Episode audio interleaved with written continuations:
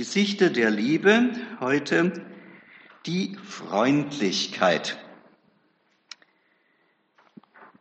Ich lese noch mal den kurzen Text, der uns über diese Serie ja begleitet. Aber die Frucht des Geistes ist Liebe. Doppelpunkt. Freude, Friede, Geduld, Freundlichkeit, Güte, Treue, Sanftmut, Besonnenheit sind die Gesichter dieser Liebe heute, die Freundlichkeit. Ich möchte noch mal anknüpfen an das, was ich letztes Mal gesagt habe.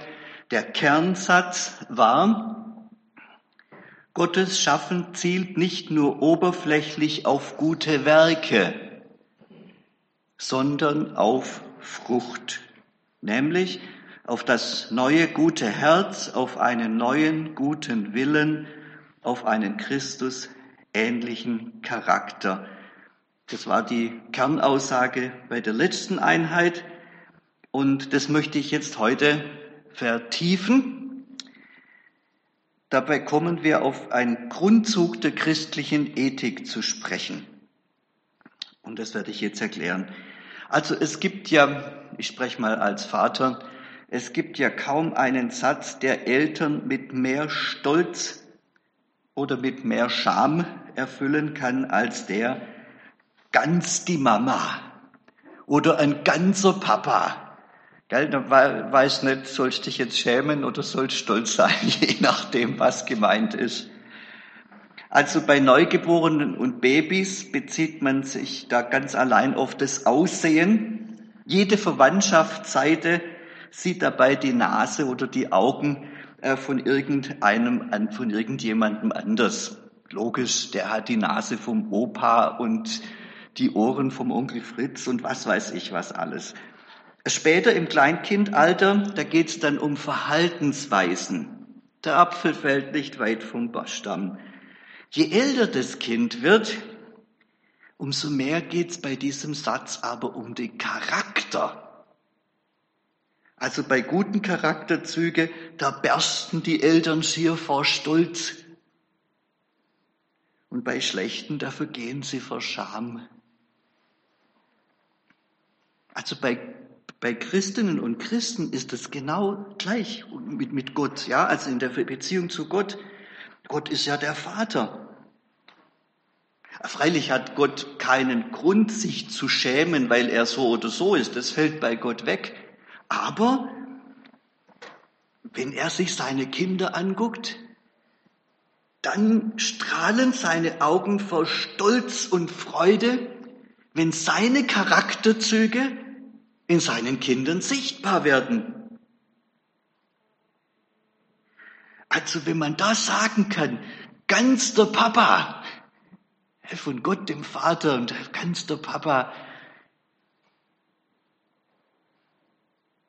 das ist schon, das ist was Großes, ne? Also der C.S. Lewis hat es sehr treffend ausgedrückt mit diesen Worten.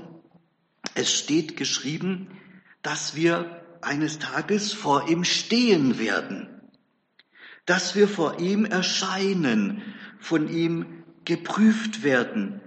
Die verheißene Herrlichkeit besteht darin, dass einige von uns, dass jeder von uns, der die rechte Entscheidung fällt, diese Prüfung überleben, Bestätigung finden und Gott gefallen.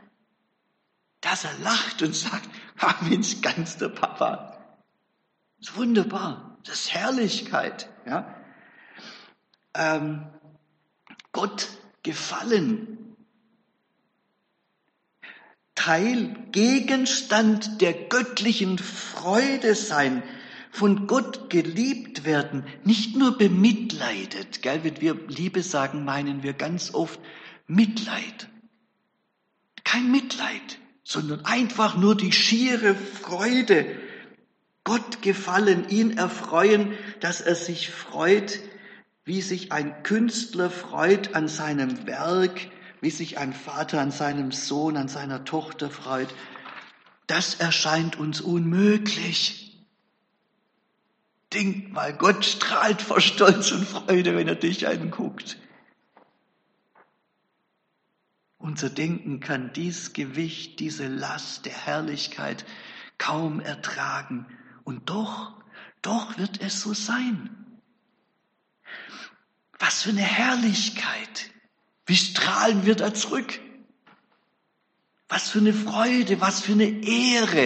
Ehre und Herrlichkeit sind in der Bibel dasselbe Wort.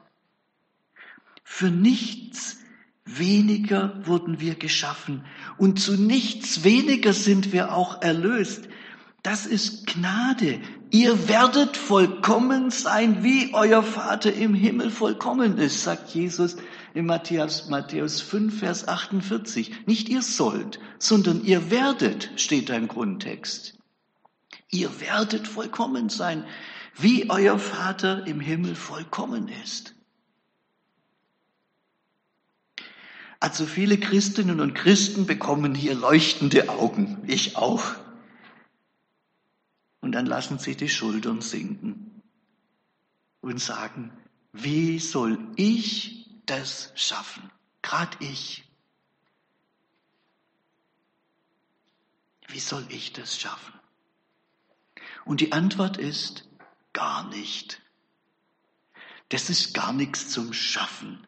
Es geht nämlich nicht um Werke, die wir tun könnten, sondern es geht um die Frucht, die Gott schafft, eben. Es ist in der christlichen Ethik, geht es eben nicht darum, äh, was wir schaffen, sondern um das, was Christus selbst tut. Noch besser, es geht in der christlichen Ethik nicht um uns zuerst, sondern es geht in der christlichen Ethik um Christus selber. Er soll in uns Gestalt gewinnen, wie es auch im Galaterbrief steht, Galater 4, Vers 19b dass Christus, Christus in euch Gestalt gewinne. Nicht wir sollen uns anstrengen und wir sollen so werden wie die Gestalt Christi. Könnte man ja meinen, werdet mal so wie Jesus, so Christus ähnlich. Nein, so nicht. Nicht wir sollen das Christusähnliche Leben führen. Das können wir nicht. Nicht wir sollen einen Christusähnlichen Charakter entwickeln. Kaum möglich. Das wäre, ist ein gutes Ziel, aber das wäre ein Ziel, das wir nie erreichen können. Sondern, wie heißt's? Er soll in euch Gestalt gewinnen. Nicht ihr sollt die Gestalt von Christus bekommen, sondern er, es geht um Christus, soll in euch Gestalt gewinnen. Nicht wir. Er, Grundzug der christlichen Ethik. Es geht nicht, Gott sei Dank, nicht um uns, sonst wäre Gnade keine Gnade. Da sprechen wir nächstes Mal drüber. Ähm, es gibt ja eine Organisation, die auch in Deutschland äh, sehr äh, prominent äh, vertreten ist. Das sind die Fackelträger. Äh, und der Gründer, der eine der Gründer, der Major Thomas, Ian Thomas, der, der hat es auf den Punkt gebracht. Und das ist auch das, der Grundzug von denen. Ja, ist also ganz interessant. Der Grundzug von denen heißt, wenn du nur glauben würdest, nicht, nicht allein dem Gekreuzigten, der starb. Da sind wir ja alle dabei. Jesus ist für meine Sünden gestorben. Das ist doch bloß das die Hälfte der Erlösung. Sondern auch dem Lebendigen, dessen Leben in dir und durch dich Gestalt gewinnen möchte. Dann würde schon dein nächster Schritt in der Kraft und Vollmacht Gottes geschehen.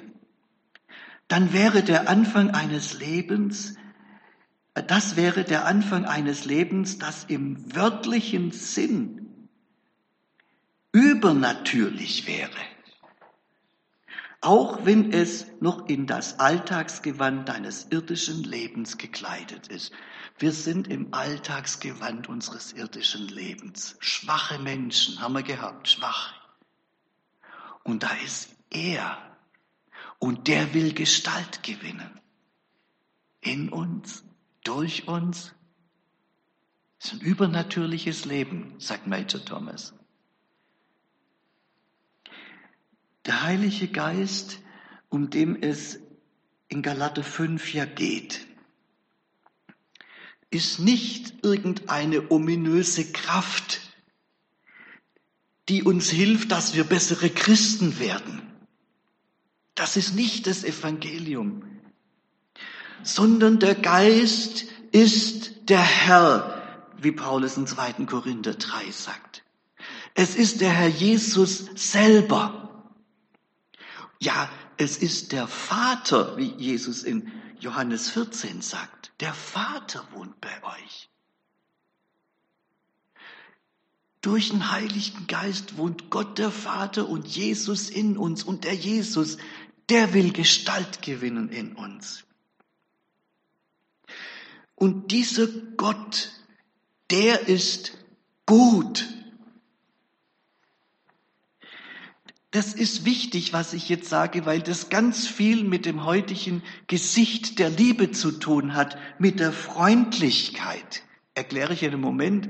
Zuerst schauen wir uns heute natürlich auch mal wieder die falschen Fratzen von Freundlichkeit an. Alle sind gespannt, wer heute dran kommt. Letztes Mal waren Nuschel und Kuschel dran. Äh, vorletztes Mal. Äh, heute geht's um Leni, Mani und Egon. Diese drei. Leni, Mani und Egon. Wir fangen mit dem Egon an. Egon heißt so, weil er ein Egoist ist, ja, Egonist, also Egoist. Egon hat viel Liebe und auch viel Freundlichkeit für sich selber. ist ein Egoist, gell? Äh, nur für sich selbst. Er verkörpert das, was Martin Luther vom Menschen gesagt hat. Kann das jemand übersetzen? Der Mensch ist der Homo incurvatus in se ipsum. Wer, wo sind die Lateiner? Ja, der Mensch, der in sich selber hinein verkurvt ist, verdreht ist, ja, Kurve, Curvatus, der es in sich selber rein verdreht, so dass man es gar nicht mehr aufbiegen kann. Da geht's nur um mich und mich und mich.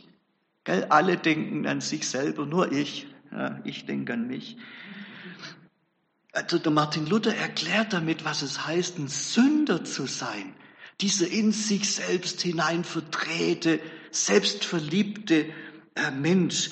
Egon weiß natürlich, das ist nicht gesellschaftsfähig, so ein Gesicht. Das ist pothässlich. Und deshalb ähm, versteckt er sein hässliches Gesicht hinter einer Maske der Freundlichkeit. Also hinter seiner Maske gähnt eine bodenlose Gleichgültigkeit für alle anderen Menschen. Es geht ja nur um ihn. Man kann ihn aber leicht enttarnen. Äh, bei einer Maske kann man die Augen ja sehen, zum Glück noch, gell? Und also bei einem Egoisten ist es so, wenn man in die Augen reinschaut, die glänzen, leuchten, wenn es um ihn geht im Gespräch, wenn er reden kann, wenn von ihm gesprochen wird, wenn er groß rauskommt, dann glänzen die Augen. Und sobald das Gespräch woanders hingeht, wo es um jemand anders geht, da werden die Augen stumpf, da gehen die, da gehen die Rouletten zu. Das kann man ganz genau beobachten. Schaut mal an die Augen von Leuten im Gespräch. Wie die auf einmal abschalten, wenn es nicht mehr um sie geht. Das, so kann man Egon enttarnen. Ähm, der Zwillingsbruder ist Mani. Ja, der Zwillingsbruder von Egon. Mani. Äh, Mani heißt so, weil er die Menschen manipuliert manipuliert, deshalb heißt er Mani. Also echte Freundlichkeit ist zweckfrei. Ein, ein, wirklich freundlicher Mensch ist einfach so freundlich, weil er freundlich ist, ohne irgendwelches Kalkül. Der führt nichts im Schild, er ist einfach freundlich, ja. Manis perfektionierte Freundlichkeit dagegen will Menschen manipulieren. Manipulieren manipulieren, kontrollieren, gebrauchen, ausnutzen. Mani schmeichelt. So freundliche, gute Worte gibt er dir. Das heißt, seine Freundlichkeit nimmt die Wahrheit auch nicht so ernst. Man geht ihm leicht auf den Leim, weil Mani immer genau das sagt, was man hören will von sich selber. Das tut so gut. Und schon braucht man ihn. Und schon kann er einen manipulieren, weil man den braucht. Man braucht so einen Menschen, der einem so gute Sachen sagt, der einem so gut tut. Die Freundlichkeit ist wie ein Sonnenstrahl, aber es ist nicht wirklich ein Sonnenstrahl, denn die Rechnung kommt hinterher. Man muss dann auch machen, äh, was er will. Man wird abhängig von diesem Money. Money kann man auch leicht enttarnen. Man braucht einfach mal nicht das machen, was er sagt. Da schlagen die Augen blitzschnell um in ganz knallharten Hass. Kann man beobachten. Also wenn jemand dich freundlich anschaut und du sagst ihm Nein, dann kann sein, dass da blitzt auf einmal der Hass raus. Dann haben wir es mit Mani zu tun, ja? Schlechte Freundlichkeit. Jetzt kommt noch Leni. Leni passt irgendwie nicht dazu. Also die ist das genaue Gegenteil der Zwillingsbrüder. Äh, sie hat sehr viel Freundlichkeit für andere Menschen und sie hat ein wunderschönes Gesicht. Ihr Name kommt aus dem Englischen. Sie heißt so, weil sie lenient, also auf Deutsch ausgesprochen, lenient, ja, lenient ist. Ähm, lenient bedeutet ursprünglich im 17. Jahrhundert mild, sanft, beruhigend, ruhig. Und dann kann man diesem Le von Leni noch weiter nachgehen, also über 2000 Jahre zurück in der Geschichte. Und da heißt es Le, sträge, schwerfällig, nachlässig, im Sinn von schleifen lassen. Ist auch eine Art von Freundlichkeit, die alles durchgehen lässt, die alles schleifen lässt. Leni ist so lieb und gut, so freundlich, dass sie alles, aber auch alles nachsieht alles durchlässt. Im heutigen Englisch heißt lenient nachsichtig. Das ist alles gut. Ich liebe dich. Alles ist gut. Was für ein freundliches Gesicht. Ähm, als Mutter ist Leni das mütterliche Ideal schlechthin. Es gibt auch das männliche Gegenstück, Lenhard, relativ selten. Also wir finden es vor allem bei den Frauen Leni.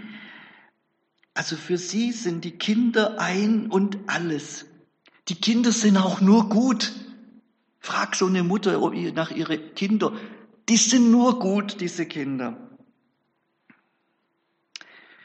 Das glaubt sie jedenfalls. Und in ihrer Liebe und Freundlichkeit drückt sie aber auch alle Augen zu, die sie hat. Sie meint es nicht böse. Im Gegenteil, sie meint es ja nur gut. Die traurige Wahrheit, ihre Kinder sind nicht so gut. Aber das sieht sie einfach nicht, ja. Was sie nicht weiß, ohne die Wahrheit, ohne die Frage nach Gut und Böse gibt es keine Liebe. Das ist eine falsche Art von Freundlichkeit, die diese Frage ausklammert. Und an dieser Art von Freundlichkeit verderben ihre Kinder letztlich und gehen verloren. Deshalb ist diese falsche Art der Freundlichkeit so gefährlich. Wer würde in der Mutterliebe sagen, hey, da kann auch was Falsches dran sein, aber da kann was Falsches dran sein, wenn die Wahrheit ausgelassen wird und wieder immer nur auf die Freundlichkeit selber strahlt, ja.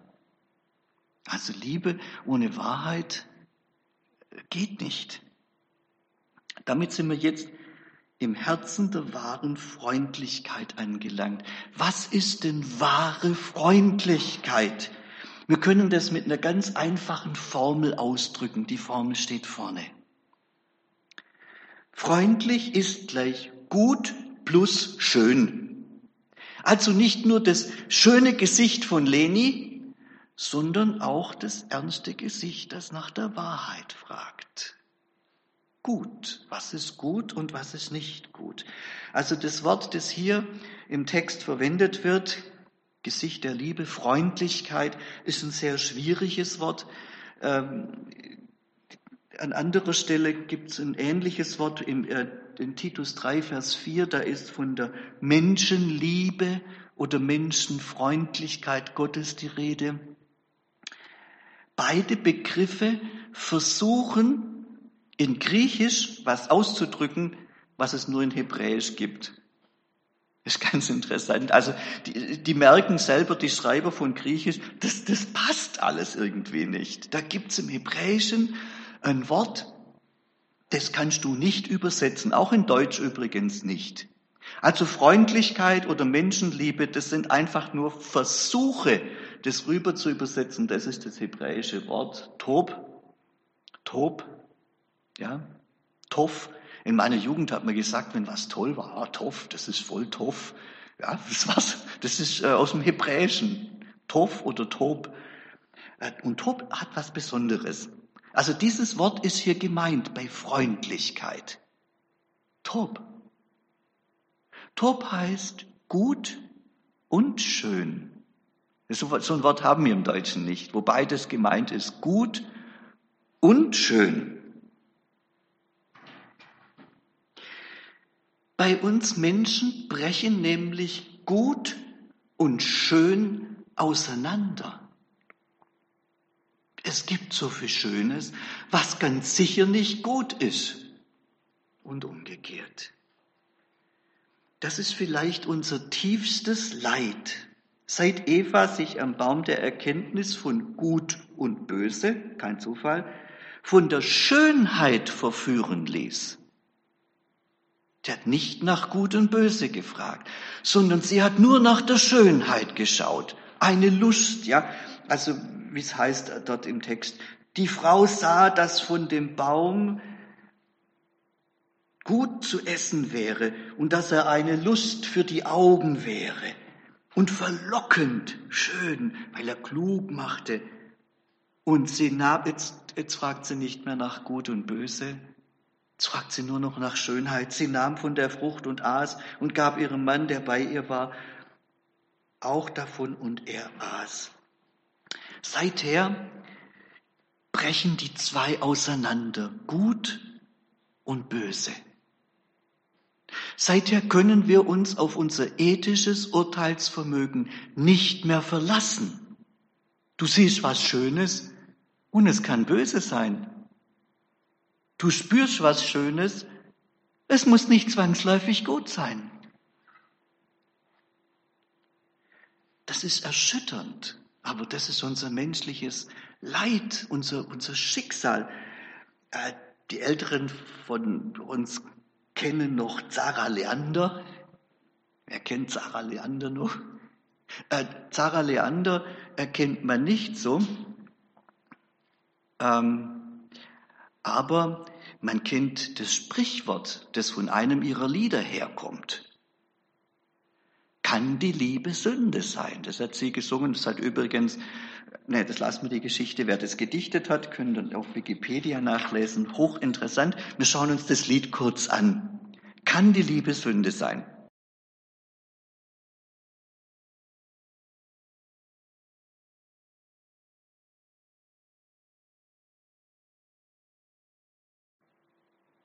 Und wie traurig, wenn, wenn gut und schön auseinanderbrechen. Bei Gott ist es nicht so.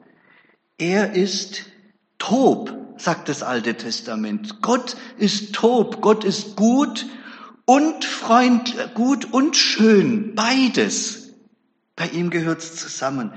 Im Alten Testament wird dieses Wort Tob nur für Gott verwendet für sein Handeln auch.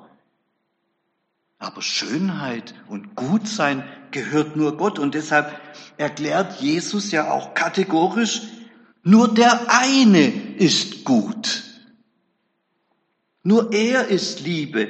Und dieses wunderbare, freundliche Gesicht, dieses, diese Schönheit und alles ethisch Gute, Liebe, Wahrheit, Gerechtigkeit, wird alles zusammengefasst in diesem Gesicht Gottes. Und dieser Gott will in uns Gestalt gewinnen.